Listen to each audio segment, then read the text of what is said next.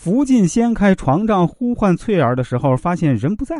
大家可以注意一个细节啊，福晋他撇了下嘴，看来他早就知道俩人的私情，只是隐忍不发。一个有缺点的手下，比一个没有缺点的手下更容易控制。水至清则无鱼。高务庸将二人带走。那此时呢，年羹尧向四爷求情，李卫和翠儿捆在树上。年羹尧一眼就明白这是怎么回事，他奚落李卫，殊不知这场戏他才是主角。四爷警告年羹尧不能牵连太子。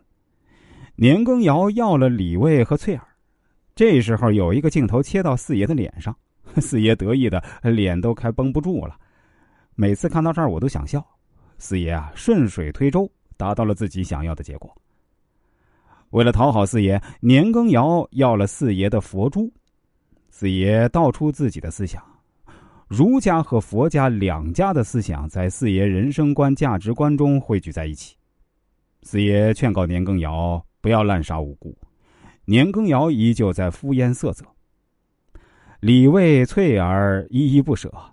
四爷要是提前向李卫交底儿，那还能有此刻的真情流露吗？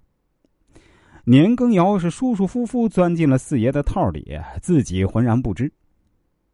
那此时呢，高福却在借酒消愁啊！好兄弟还有喜爱的姑娘都走了，高福受到这样的打击，加上酒精的作用，很快被胡管家设计。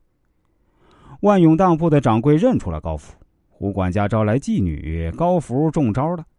这个故事告诉我们，千万不要一个人喝闷酒啊！八爷得知十三爷手里有一封太子写给任伯安的信，为了这个巨大的把柄，他决定收买高福。此处有一个配音错误啊！这店小二是不能叫四爷的。胡管家拉高福下水，做生意赔了讲究止损，做错事儿了那也讲究亡羊补牢。那么这时候呢，我们来看啊，胡管家是如何拉高福下水的。财色打头阵，接下来啊，就是往对方身上泼脏水。高福在醉酒时说了什么？电视剧没说，八爷仿佛已经调查清楚了。说没说出来已经不重要了。胡管家和高福交谈中刻意引导高福，已经交代了很多，逼着高福破罐破摔。高福呢，就一步步的变质了，成了八爷的眼线。那如果高福知道自己做错事儿时能向四爷主动交代，兴许能留条活命。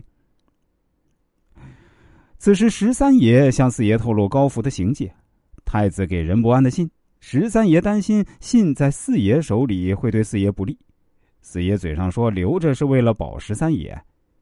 九爷的线人乔姐从十三爷府里失踪，十三爷却感叹乔姐的身世仁义呀。